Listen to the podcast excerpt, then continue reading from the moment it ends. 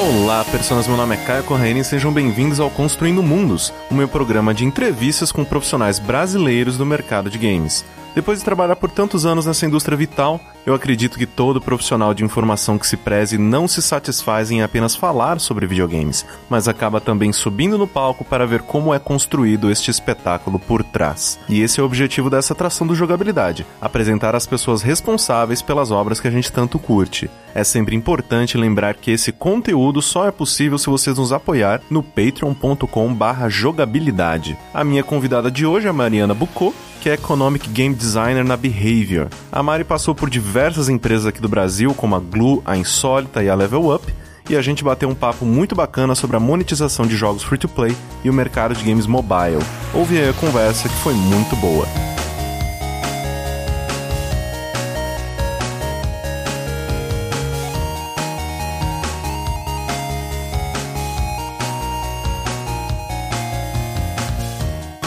Maria, é um prazer enorme ter você aqui comigo no Construindo Mundos, a primeira de muitas mulheres com quem eu ainda pretendo bater papo, então seja muito bem-vinda. Muito obrigada, Kai. Estou muito feliz de estar aqui hoje. Agora, sim, antes da gente começar a falar sobre a sua carreira e tudo mais, já que você fez muita coisa diferente em vários lugares, isso já é meio que uma tradição aqui no programa, em que eu te peço pra gente voltar lá pro começo. Como que era a pequena Mari? Né? Desde pequena você já gostava de games? Você sabia que era com isso que você iria trabalhar? Olha, essa é uma ótima pergunta. Sim, desde pequena eu já jogava jogos e especialmente eu criava os meus próprios jogos. Isso é bem Sério? loucura. Sim. Não, ok. Tinha- Conta, conta isso. eu tenho até foto aqui. Sei lá, na quarta série eu fiz o meu primeiro card game, que era do Jungle Mon. Ao invés de ser Pokémon e Digimon, eram os monstrinhos da selva. Eu tenho umas fotos aí. ah, que legal, meu.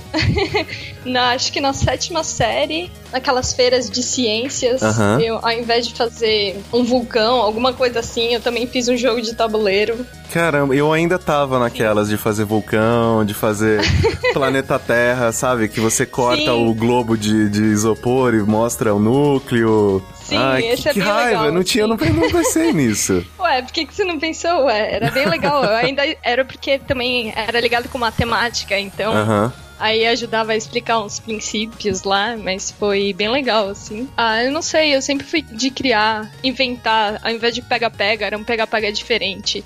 Essa nem eu, nem eu lembrava que eu tinha criado. Foi uma amiga minha que falou: Olha, lembra desse jogo que você inventou, que não sei o que? Eu não, Caramba. mas desde pequena eu gostava muito de jogar. Eu chamava os amigos pra vir jogar o multiplayer do 007, o GoldenEye em casa. Aham. Era jogos o tempo todo, assim. Meu pai incentivou bastante, assim. Tem uma foto minha, assim, com dois anos de idade no colo dele, abrindo porta pra ele matar um monte de inimigo, assim. Foi bem legal, assim. É, isso é interessante, né? Porque a gente, nós, né, a gente tem mais ou menos a mesma idade, a gente já faz parte de uma geração que não enxergava a tecnologia como uma inimiga, né? Como um, ah, meu Deus, vai ligar o videogame e vai estragar a televisão, Ah, sim. né? Então, É. eu Ah, falo vai assim... fazer mal pro olho. É, exato, exato. Então, é, eu lembro, assim, que a minha mãe também era uma dessas, assim, que ela gostava muito de tecnologia. E aí, ela que foi responsável por, não, dá um, dá um videogame pra essas crianças, tipo, faz bem pra imaginação. E assim, você fez curso de desenvolvimento de games na IMB Morumbi. Isso é uma coisa que me desperta muita curiosidade. Porque, né, é um dos poucos que nós temos aqui no Brasil, né? Obviamente que isso proliferou de uma maneira um pouco maior nos últimos anos e tudo mais. Mas quando você entrou, era um dos únicos que tinha. E eu queria saber como foi essa experiência, assim. Você sente que essa formação acadêmica, ela ajudou na sua carreira? Com certeza, ajudou bastante, assim. Até eu sempre conto essa história, uma história um pouco engraçada sobre como eu, eu fui parar na faculdade de jogos. Hum. Porque hum, quando você chega, sei lá, 17 anos, eu tinha na época, e você tem que decidir o que você tem que fazer pro resto da sua vida. Sim, o que é uma coisa muito imbecil, né? Né? Tipo, com 17 17 anos você não tem a mínima ideia do que que você vai querer fazer pelo resto da sua vida. Exatamente. Aí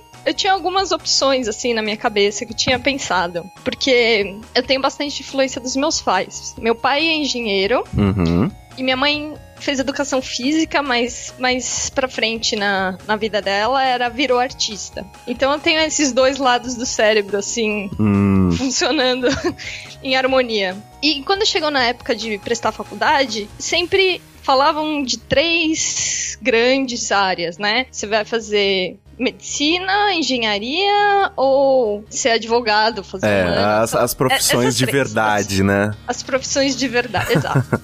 Dentre as três, como eu gostava bastante de matemática e física, eu falei, bom, beleza, vou fazer engenharia. Prestei pra engenharia mecatrônica, porque na minha cabeça, o que eu podia fazer era ou robô Uhum. ou um console de videogame. Ok. Olha só. Aí meu pai veio com um papelzinho do panfleto da AMB. Olha, Mariana, achei que esse esse curso aqui é sua cara. E aí eu prestei, não, eu falei, meu, é isso. Aí eu prestei, passei e eu tinha passado na USP. Minha mãe quase teve um treco quando eu falei que eu ia fazer jogos ao invés de a Poli. Ela falou: ah, não. Eu tinha até um papelzinho assim, plano A e plano B. Eu passo não sei quanto tempo na EMB, se não gostar, eu ainda tenho chance de voltar pra USP, não sei o quê. Sim, eu fiz Tinha exatamente a lá, mesma exato. coisa. Aí tava lá. Nunca me arrependi de ter feito a EMB. Apesar de que tem várias pessoas que falam, ah, e o curso não funcionou pra mim, ai, não é tão completo. Eu, eu sei que o curso tem algumas falhas, assim, mas é Porque ele é um curso é mais, focado. mais abrangente, né? Ele tenta te Exatamente. passar um pouquinho de cada coisa. É meio que a mesma coisa, é, como se você, se você estivesse contando a minha história.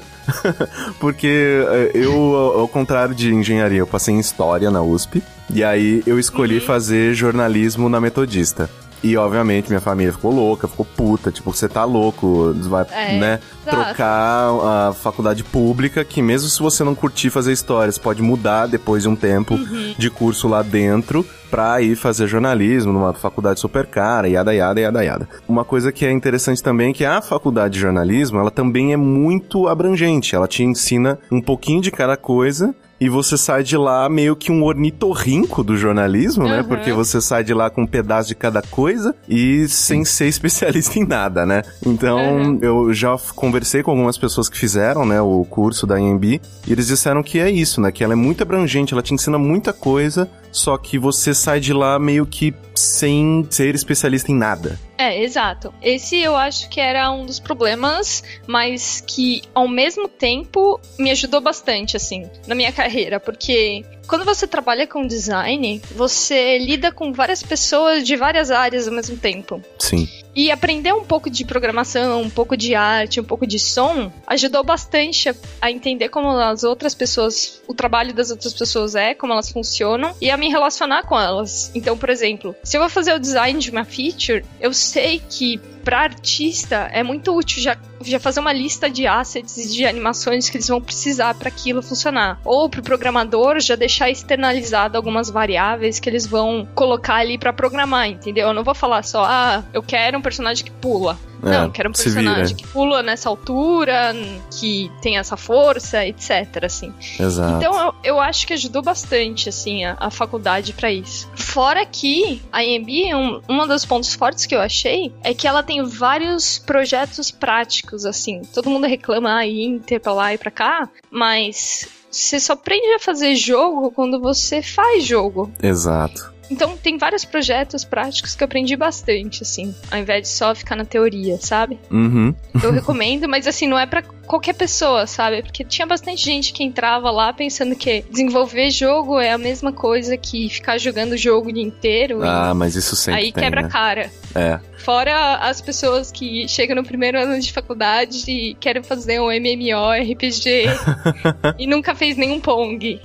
Exatamente. Tem vários tipos, mas assim, foi uma experiência bem legal. E assim, um pouco depois de você entrar na faculdade, você começou a sua carreira como estagiária do no Itaú Cultural, né? Sim. E lá você já entrou em contato com a indústria e você atuou tanto na parte de game design quanto na parte artística do projeto. Fala pra Sim. gente um, um pouco desse período da sua vida. Como que foi essa experiência? Essa experiência foi bem legal, assim. Apesar do jogo não, não ter sido lançado, eu tava meio indecisa na faculdade o que e para qual área eu ia me especializar mais. E eu gostava bastante de fazer arte. E esse estágio era uma parte você tinha que fazer o design do jogo jogo e também fazer os assets do jogo. Uhum. E eu fiz essa parte, deu certo, entreguei. Foi bom que pagou minha faculdade por um tempo. E foi bem legal, assim. Inclusive, um pouco depois disso, tinha o, o estágio e tava começando a aplicar pra ver se conseguia alguma vaga, assim, sem ser estágio. Sim. Uma das primeiras vagas que eu tinha aplicado não foi nem pra game design, foi pra arte.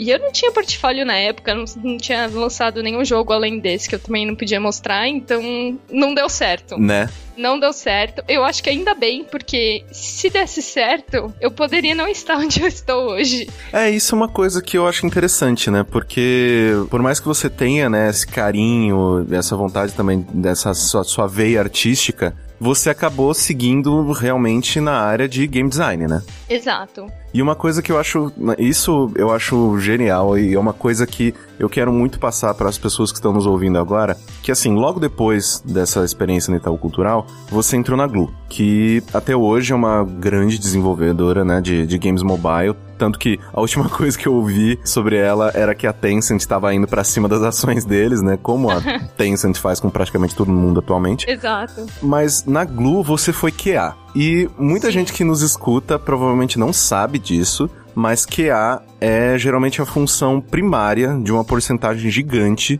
de quem entra no mercado de games, né? E uma das funções mais importantes, inclusive. Porque, Sim. né, porque você tá lá para garantir a qualidade dos produtos, né? Como que foi essa sua passagem pela Glu? A passagem pela Glu também foi uma das experiências incríveis que eu tive. Foi, eu conheci muita gente legal, eu participei de vários projetos legais. E é aquele momento que realmente cai a ficha que trabalhar com jogo não é que nem ficar jogando. Porque chegava em casa depois de, sei lá, 8 horas testando o mesmo jogo, as mesmas 300 fases do God of War, você fala, não aguento mais.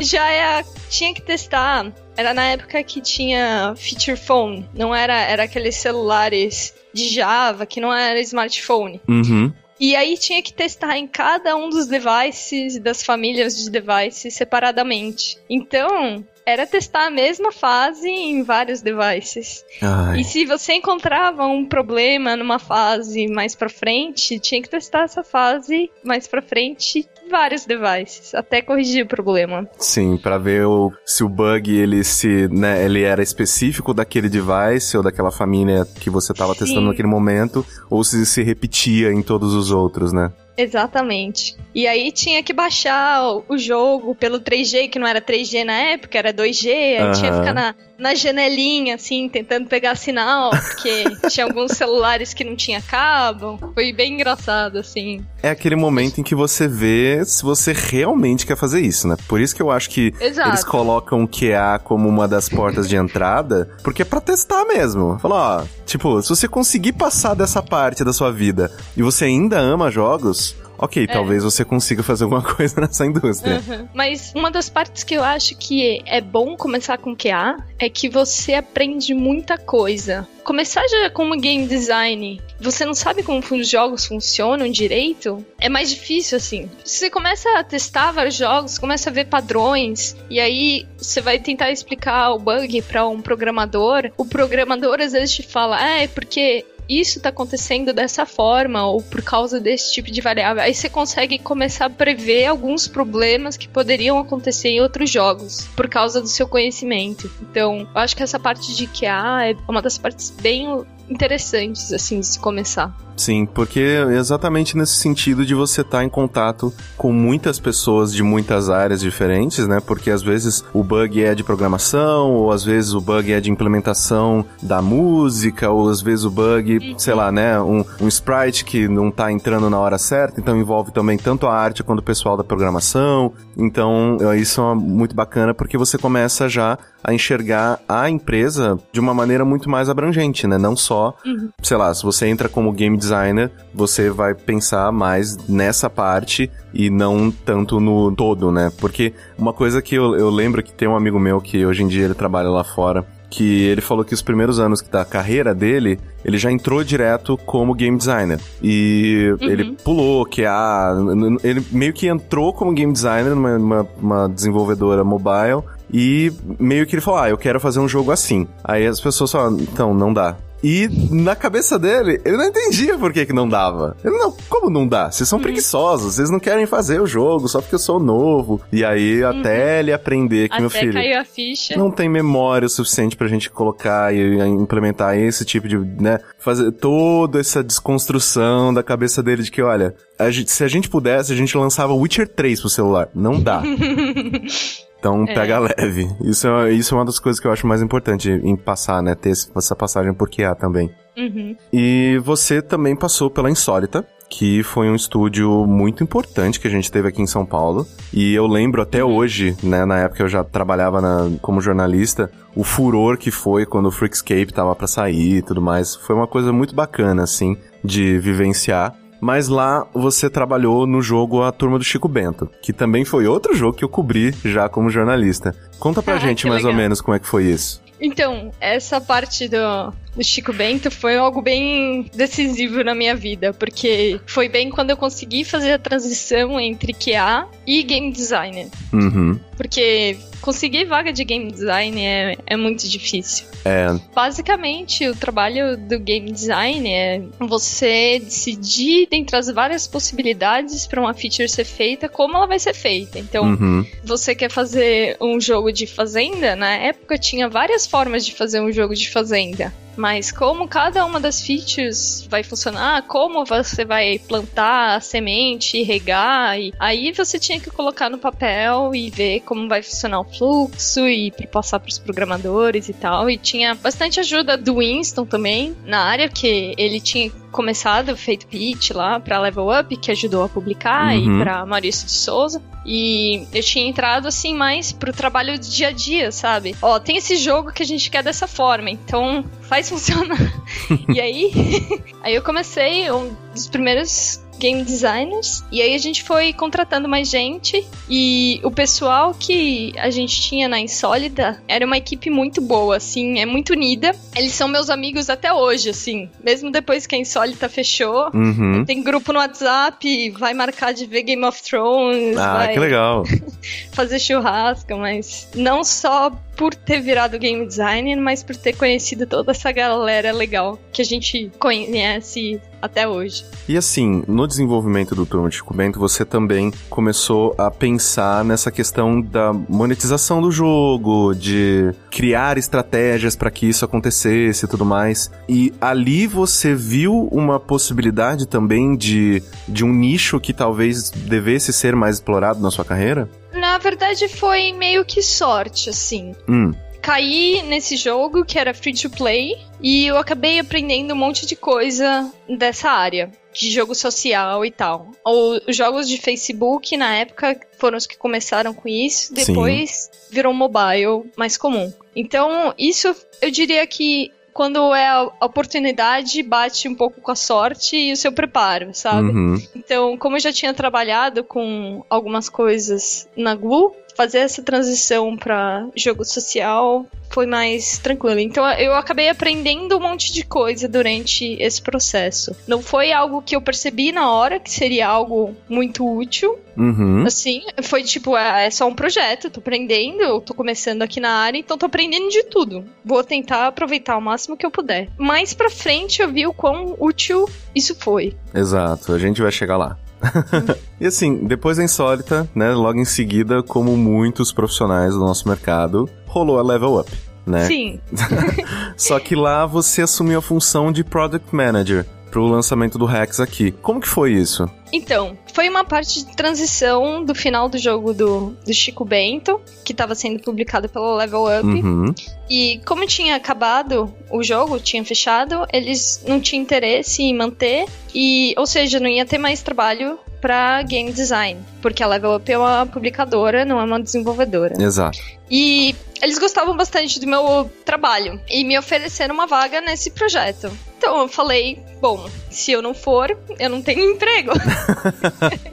Aí eu, e o pessoal era legal, então eu falei, beleza, vamos ver no que que dá. Eu também achei que ia ser uma oportunidade legal para aprender um pouco mais do trabalho da Level Up. Sim. Esse projeto foi bem interessante assim, porque eu aprendi todo um outro lado da indústria de jogo que não era só sobre desenvolver o seu jogo, era também sobre localizar ele, fazer marketing, publicar ele, fazer evento, preparar o servidor, fazer um monte de coisa para ter só o suporte do jogo em outro país. Eu também aprendi bastante coisa sobre management, porque eu estava ajudando várias pessoas se comunicarem, não só com a desenvolvedora nos Estados Unidos, como o outro escritório da Level Up na América Latina. Foi uma experiência super enriquecedora. E aí temos o Rex, né? que era um jogo de carta que ainda estava começando a sair o Hearthstone e a gente estava de olho. O Rex era mais puxado para o Magic, que era um pouco mais complexo, assim, uhum. parrudo. Fiquei vários dias pesquisando referências e competidores. E eu aprendi bastante coisa nesse período da minha vida. Mas foi uma parte também que eu aprendi que, assim, fazer management é alguma coisa que eu me dou bem, mas não é aquela coisa que eu acordo todo dia de manhã para fazer, sabe? Com um sorriso na cara. Exato. Eu, eu, chegava perto do pessoal que tava fazendo, por exemplo, o site do jogo e eu começava a pintar com, ah, por que, que você não faz isso ou isso, esse visual? ou que tal a gente colocar um easter egg aqui no site? Eu tinha um easter egg no site, o pessoal gostou disso. Aí eu queria colocar a mão na massa, sabe? Não só ficar gerindo as pessoas Sim. e as tarefas. Eu acho que isso é importante também, né? Tem algumas experiências profissionais que a gente tem que, por mais que elas tenham sido, obviamente, né, enriquecedoras, elas nos fizeram crescer, nos apresentaram mais coisas, também são importantes para te mostrar o que você realmente gosta de fazer. E aí eu acho que isso é importante também, né? Quando você passa e testa coisas diferentes e, ok, deu certo, foi bom, foi gostoso, só que o que eu realmente gosto de fazer é outra parada. Exatamente. E na TEPS, né, você chipou uma porrada de jogos. Eu fui vendo a lista e falei, não, não, não, não, não, não é possível. Não é possível. Assim, foram o quê? Foram mais de 15 jogos e você não ficou lá nenhum ano. Foi. Me explica, como que foi isso? Foi uma loucura, mas foi na TEPS, graças ao pessoal da TEPS, que eu me achei, assim, sabe? O esquema de produção deles é bem específico, é bem diferente, assim. E é por isso que deu para fazer vários projetos em tão pouco tempo. Isso realmente foi muito bom porque eu consegui ver projetos diferentes, tipos, ver como é que eles funcionam, não só testar, mas também fazer. Uhum. Tinham várias coisas que, ok, eram melhorias de outros jogos, mas deu para testar várias coisas diferentes também que deram certo, assim. Então, a TEPS foi um dos lugares que até hoje em dia eu falo um dos melhores lugares para se trabalhar do mundo. E assim, agora a gente chega na Behavior, que é a sua empresa atual. A Behavior eu considero uma daquelas empresas que todo mundo já ouviu falar, tá envolvida uma porrada de projeto, mas as pessoas não sabem exatamente o que ela faz. Exato. então, de certa forma é assim. A Behavior, pelo que eu tava vendo outro dia, é a maior empresa indie do mundo.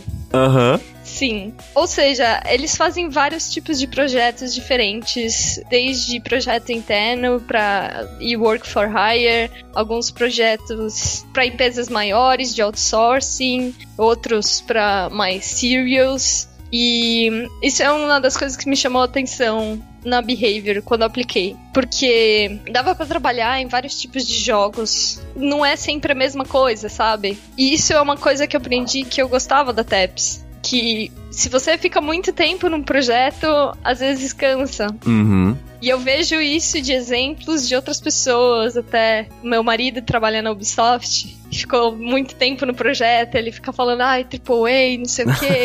eu, eu, já, eu já sei, eu gostaria de trabalhar no AAA um dia, quem sabe? Acho que sim, mas ao mesmo tempo, a variedade também me atrai, porque você aprende várias coisas diferentes. Sim. Então, isso que é a parte legal da Behavior. E assim, lá você tá como Economic Game Designer. Me explica Exato. o que você faz, porque eu não sei. então, essa parte é a parte que eu descobri o quão útil foi o trabalho que eu já tive com jogo de social e jogo free to play na TEPS. Quando me entrevistaram para essa vaga, assim, eu recebi uma mensagem no LinkedIn pra vaga de Economic Game Designer. Eu, tá bom, beleza, vamos ver o que que é, né?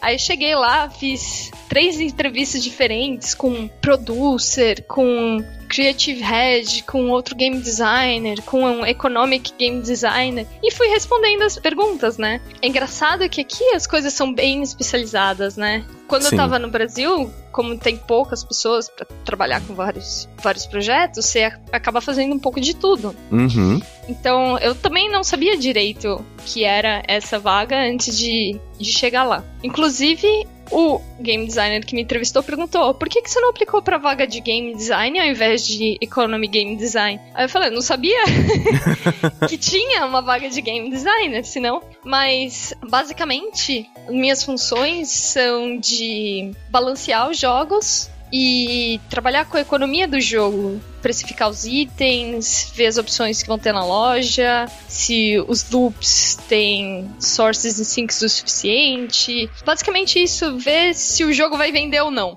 Hum, isso o é jogo tem os pontos de design onde você vai fazer dinheiro. E assim, uma coisa que eu acho interessante, né? Agora que a gente já cobriu a sua carreira, eu queria fazer umas perguntas um pouco diferentes. Assim, uma das suas especialidades é justamente essa estratégia de monetização dos jogos e tudo mais. E esse é um assunto que me interessa muito, porque tem sempre uma discussão muito grande de que, principalmente os games para mobile são evil e querem só o seu dinheiro, ah, não sei o que tem. e eu mesmo noto um pouco esse tipo de coisa em casos como, por exemplo, sei lá, o Clash Royale da Supercell, que chega um momento em que o próprio jogo ele fala: Cara, para de jogar, você não vai ganhar nada. Ou você coloca dinheiro, ou você volta daqui umas horas. Uhum. E, assim, quais estratégias nesse ponto que você considera as mais importantes para não dar um gosto amargo pro jogador, para ele voltar e se importar com aquela atividade a ponto de colocar dinheiro? Tem várias formas assim, mas depende de cada um dos jogos. A Supercell não tá onde ela tá. À toa. Se, na toa também. ele, ele eles fazem teste, eles fazem soft launch e eles tweakam os valores para conseguir maior número de usuários e também usuários que pagam. Sim. Eu acho que o importante para fazer um jogo que você quer fazer free to play, que quer que faça dinheiro, é importante não ser evil. Eu sempre falo que a regra número um para um jogo fazer dinheiro, na verdade, é o jogo ser divertido. Ele ser um bom jogo. Ser um bom jogo, exatamente. Não importa assim, se eu chegar depois como economy game designer e o jogo for chato, não importa quanto promoção eu coloque, quanto recompensa, quanto vídeo ad, não vai fazer dinheiro se o jogador não quiser ficar lá. Então, esse é o ponto número um. A outra coisa é assim, o jogador tem que poder conseguir acessar o conteúdo do jogo ou jogando ou pagando. Não pode ser pay to win. Uhum. Então, se você quiser acessar o jogo, você pode jogar o jogo, vai chegar um ponto que você vai ter que ficar fazendo grinding. Sim, vai demorar um pouco mais para você, vai. sei lá, chegar a determinado nível, ou acessar determinada função, ou pegar determinado item, mas você tem a possibilidade de chegar lá só jogando. Exatamente. Ou então pagando. Porque afinal, a gente faz jogo. É bem difícil fazer um jogo free to play. Porque a gente quer que todo mundo jogue, mas é também é um negócio. Sim. Então a gente precisa ganhar dinheiro para sustentar e fazer mais jogos. E só 2%, no máximo 5% dos jogadores que estão jogando que vão pagar. Uhum. Jogo free to play para mobile. Então, imagina só a quantidade de pessoas que estão jogando só aquela pequena parte que vai pagar o seu jogo. Então, tem que ter algumas coisas que chega um ponto, se jogou três meses do jogo, vamos ajudar, né? Se te ajuda que eu te ajudo. Pô, se, você, se um jogo faz parte da sua vida três meses, cara, dá um dólar, vai, velho, por é, favor. Então, é, Porra. um dólar, seja. Então, isso é uma coisa importante. Tem que deixar o jogador jogar, se divertir com o jogo e depois, se tiver bastante engajado, aí você começa a dar uma apertada mais. Exato. Isso eu acho uma. Assim, é, é bem importante isso que você tá falando, né? Para as pessoas que estão nos ouvindo agora, talvez às vezes não tenham noção do quão importante isso é. Porque uma das coisas que eu acho mais importante, sei lá, uma das estratégias que eu vejo hoje em dia que mais me parecem é, inteligentes e tudo mais é, por exemplo, a estratégia da Riot né? Que tá lá o League of Legends balanceado, do jeito que eles acham que é, que é balanceado. Eu sempre fico puto porque o meu personagem favorito ele é horrível no jogo hoje em dia. Mas. É, Acontece. Né? Mas é, tá lá o jogo, você só gasta dinheiro para ter acesso aos personagens quando que você quiser, não depender da rotatividade deles, uhum. ou para comprar itens que vão deixar ele mais bonito, ou diferente, ou exato. Então, isso para mim é a maneira mais benéfica de você ganhar dinheiro porque você não tá efetivamente atrapalhando no desenrolar do jogo.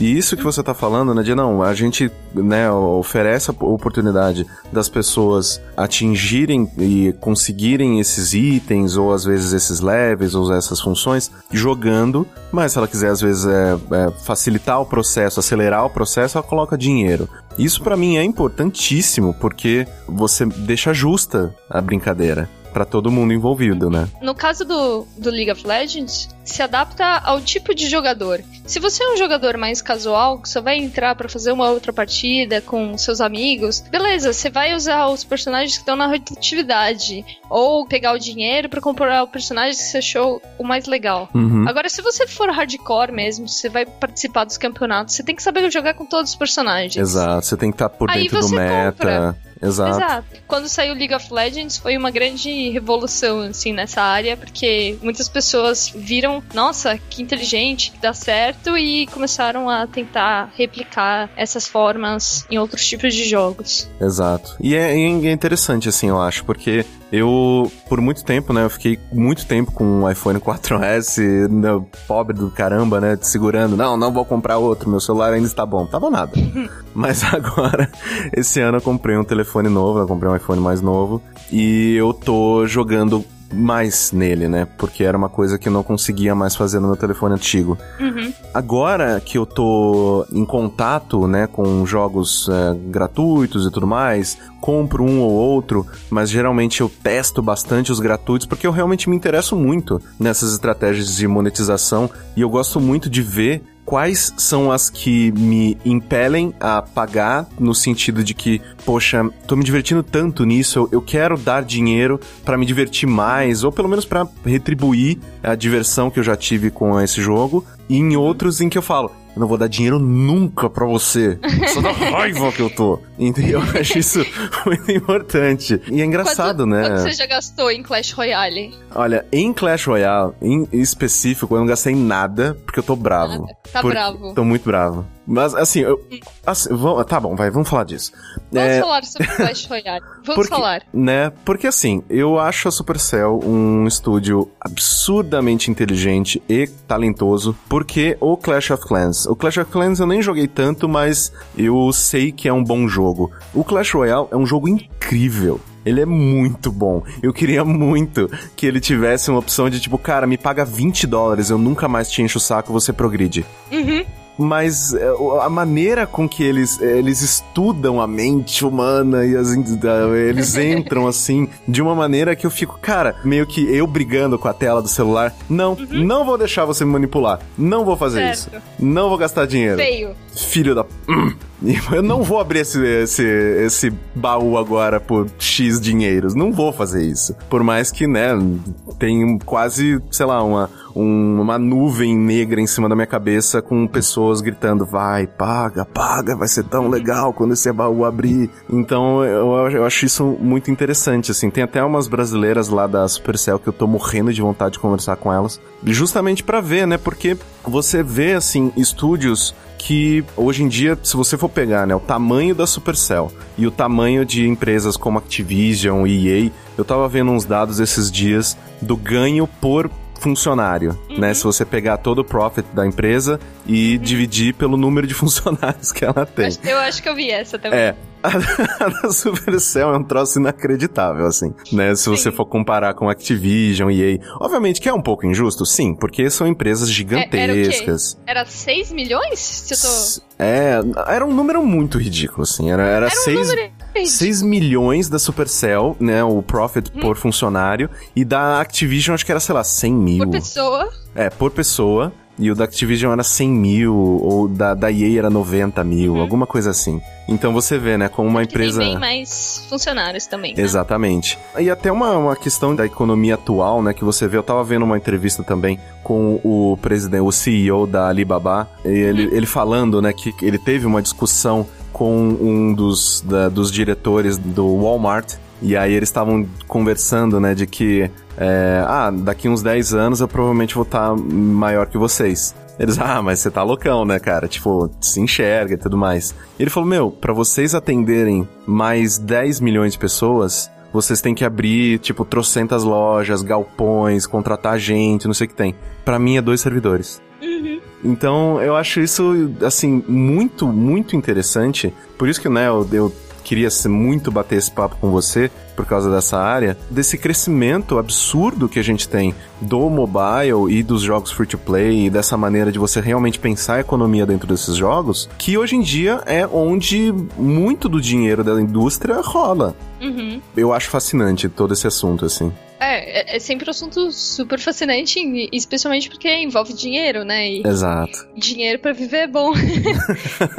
Mas dentro de mobile, teve esse boom, né? De celulares mobiles, de aplicativos mobiles. Ainda acho que vai crescer a quantidade de, uhum. de usuários tendo celulares, principalmente conectados com a internet. Mas quanto a aplicativos dentro do jogo, cada vez mais fica difícil de você ter visibilidade dentro da Store. Sim porque todo mundo viu isso e tá criando aplicativo, então tem vários milhares de milhões de, de jogos novos entrando na App Store todos os dias e fica difícil de você ter visibilidade. O que aconteceu recentemente, de uns anos para cá, para você ter visibilidade, você tenta adquirir licença especial para algumas licenças para poder publicar um jogo que se pareça com isso. Então, por exemplo, ah, jogo do Star Wars, uhum. jogo do Fallout, jogo da Disney. É o mesmo Candy Crush de todos os tempos, mas é o Candy Crush da Elsa. Exato. É, e as grandes já se estabeleceram dentro do top grossing ali. Então, por exemplo, seu celular hoje em dia vai ter que ter Candy Crush, que nem no, quando você tinha o Nokia tinha o jogo da cobrinha. Exato. Então, meio que já se estabeleceu algumas grandes. Então, cada vez mais vai ficando difícil de você entrar e ser uma nova Supercell. Então, as pessoas acho que vão começar a ter que ser mais criativas nesse meio para poder conseguir destaque. É engraçado, né? Porque ao mesmo tempo em que você tem poucas empresas, né, que realmente estão lá no topo e meio que você olha para elas no seu horizonte como, ah, eu quero chegar ali, você também, ao mesmo tempo, tem coisas acontecendo como um Flappy Bird da vida, em que uma pessoa desenvolve e rouba assets de outros jogos e ah, fica milionário. O mercado mobile, assim, por mais que hoje em dia, né, pelo mercado independente, a gente tem aí no Steam, todo dia você entra no Steam, sei lá, 4 da tarde, que é o horário que eles atualizam, e tem lá 25 jogos novos para você na Store. Mas ao mesmo tempo você vê, por exemplo, no mercado mobile que ele parece ao mesmo tempo justo, porque eu posso aqui no meu computador desenvolver um jogo e ser um novo Flatbird, ao mesmo tempo ele é quase que intransponível, assim, é muito difícil você entrar porque realmente as stores elas são desenvolvidas para dar destaque apenas naquela meia dúzia de nomes ali na home e para você achar um jogo dentro da App Store, tipo, ou da Google Play Store, é absurdo, é muito difícil. Ou você sabe o nome do jogo ou você não descobre ele. E mesmo se você sabe o nome do jogo, às vezes dá um erro, você não encontra. Uma é. vez a gente desenvolveu um jogo, a gente procurava ele pelo nome, não achava né, na App Store. E quando a gente clicava lá no link que tinha, tava lá. Mas é meio, meio complicado mesmo. É um mercado muito bizarro e ao mesmo tempo muito fascinante. Eu gosto muito de ver isso. Mas, Mari, agora vamos lá para onde que você quer crescer, né? Para onde que você ainda pretende levar a sua carreira e que tipo de função você pretende priorizar, já que você já fez de tudo um pouco? Bom, é, é, um fluxo constante, eu não sei, não sei dizer, tudo depende das oportunidades que aparecerem na minha frente e Mas você tem alguma coisa assim que você queira fazer? Que eu queira fazer? Bom, é. por enquanto eu tô feliz na Behavior. Uhum. Eu tô aprendendo bastante lá. Tem vários projetos legais em vista no futuro. E isso é uma coisa que eu tô feliz lá. Possibilidade de trabalhar com projetos de vários tipos diferentes. Já até falei, olha, uma das coisas que eu gostaria de ser no futuro é lead, como essa parte de management é algo que vai fácil para mim, é algo que eu acho que eu tenho aptidão para fazer, mas ao mesmo tempo eu quero estar tá ligado junto com a criação do jogo em si, então uhum. de game design, mas também é difícil ter uma equipe grande de economia, por exemplo, né? lead, mas eu sempre acho também que você primeiro precisa entender como funciona o negócio antes de liderar, mas isso tá para o futuro ainda. Quem sabe se eu se eu cansar de fazer projetos menores e ir para um AAA no futuro, só para fazer, falar, olha, fiz um AAA. foi foda, agora eu vou voltar para fazer meus jogos menores. Exato, foi foda, pelo amor de Deus, foda, chega. Mas agora eu sei, agora eu vou voltar. Porque engraçado que estando aqui, quase todo mundo que eu conheço que tá nessas esses estúdios grandes tá cansado de fazer é muito difícil, é uma equipe muito grande, o impacto que você tem dentro do projeto é pequeno quando tem tanta gente. Exato. Quando é um projeto menor, seu impacto é muito grande. E aí você consegue mostrar: olha, esse jogo aqui, eu que fiz as quests, eu que fiz não sei o que, eu que fiz não sei o que, não sei o que lá, não sei o que lá. Aí é bem mais interessante de mostrar algo assim do que só um, olha, tá vendo aquele barril ali? Exatamente. Quando ah, você aperta a bola, ele explode. Fui eu que fiz isso. tá vendo aquele pneu? Eu que modelei. Exato. Tenho vontade. Curiosidade só de saber como é que funciona, pra ver se é realmente o que eu acho, porque eu posso estar enganada também. Pode ser que fazer AAA com um milhão de pessoas seja a coisa mais legal do mundo, e eu não sei, mas uhum. pelo menos eu testaria isso. Mas por enquanto é isso. O mercado AAA é meio que a gestação de elefante, né? Tipo, demora pra caramba e tal. Mas só que o trabalho é tão dissolvido em centenas de pessoas que realmente, assim, ou você é o diretor né, ou o lead, né, das diversas áreas dentro daquele jogo, ou realmente o que você disse é extremamente assertivo, de o que você pode apontar e falar, olha mãe, fui eu, é muito pouco. Exato. Mas tam... ao mesmo tempo você pode chegar e falar: olha, trabalhei num Exato. Exato. Trabalhei no próximo Tomb Raider. Trabalhei, mas aí são anos você trabalhando nisso. É, e é toda uma pressão diferente, eu acho, até na, no mercado AAA, né? De que você trabalha anos e anos e anos, centenas de pessoas, centenas de salários, né? E aí o uhum. jogo sai e ah, é um jogo 5. É, Meu exato. Deus. Melhor que nada.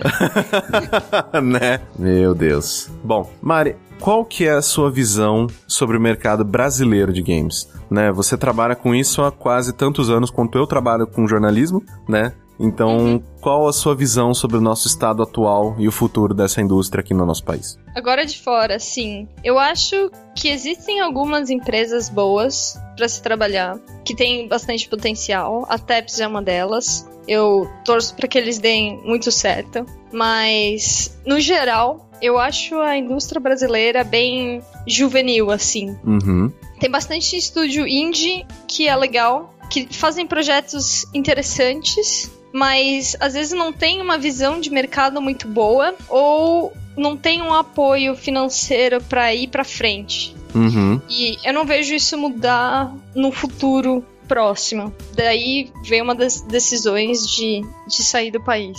Mas além disso, eu considero um pouco a indústria brasileira tem dois tipos de jogos no Brasil que eu acho que que seguram um pouco o potencial do brasileiro. Hum. São aqueles jogos de zoeira e políticos. Sim. Tem vários desses que eu, eu não entendo porque as pessoas fazem eles. Pessoas okay, talentosíssimas, gente, às vezes. Talentosíssimas. Utilizando o tempo para fazer, né? Pra fazer zoeira. Ok, é legal, é, é, divertido, mas, assim, quem vai entender essa zoeira é brasileiro. E brasileiro, difícil gastar com jogo brasileiro. E de zoeira ainda por cima. Sim. Essa é uma das coisas que me deixa, assim, com um pé atrás, porque tanto talento que podia ser utilizado para fazer uma coisa legal. Outra coisa, uns jogos que saem mais hoje em dia que são mais retrô. É engraçado, parece que o Brasil tá preso na, na década de 80 dos jogos. Sempre sai jogo com a cara de, de 80.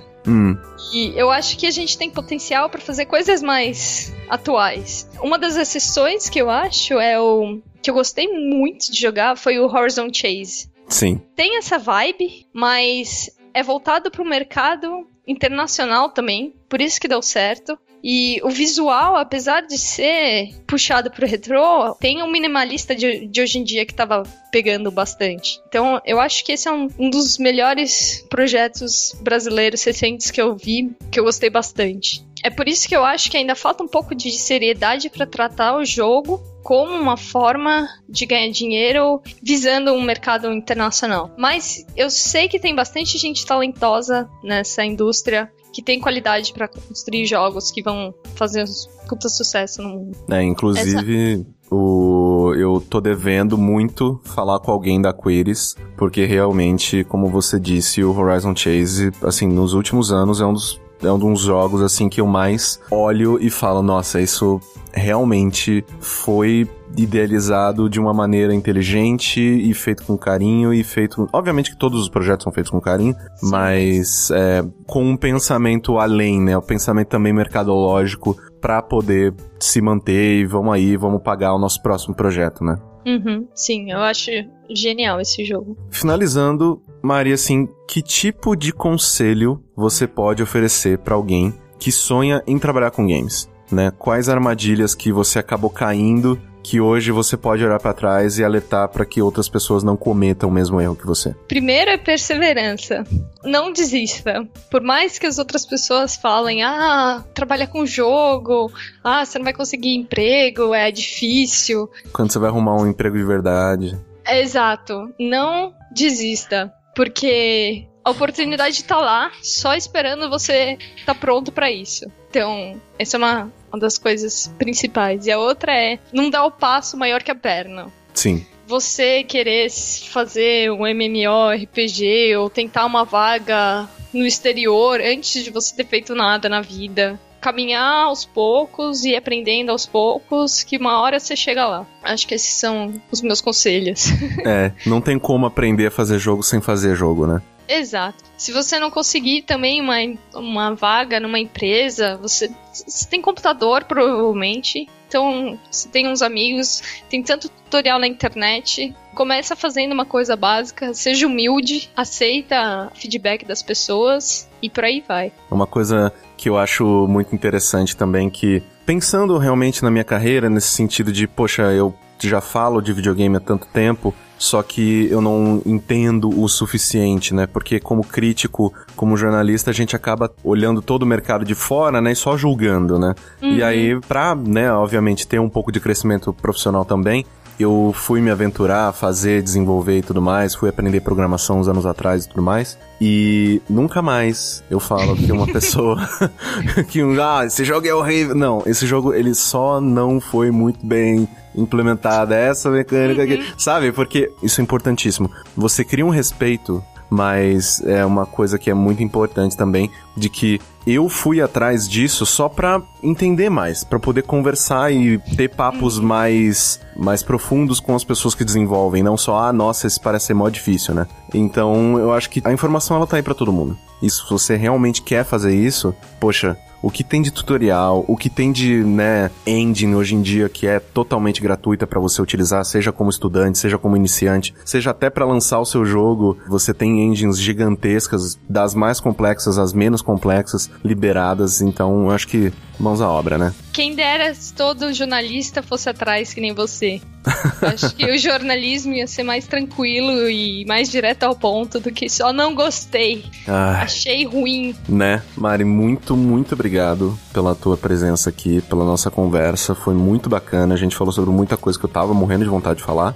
E, que legal. Né? E assim, eu espero muito que a gente volte a conversar daqui um tempo, às vezes você já como lead, ou às vezes em outro lugar, fazendo outra coisa completamente diferente. Porque, né, sua carreira inteira foi assim. Foi. Não sei se ela iria parar agora, né? Exatamente. Pô, muito legal, muito obrigada pelo convite. Espero que a gente converse mais no futuro.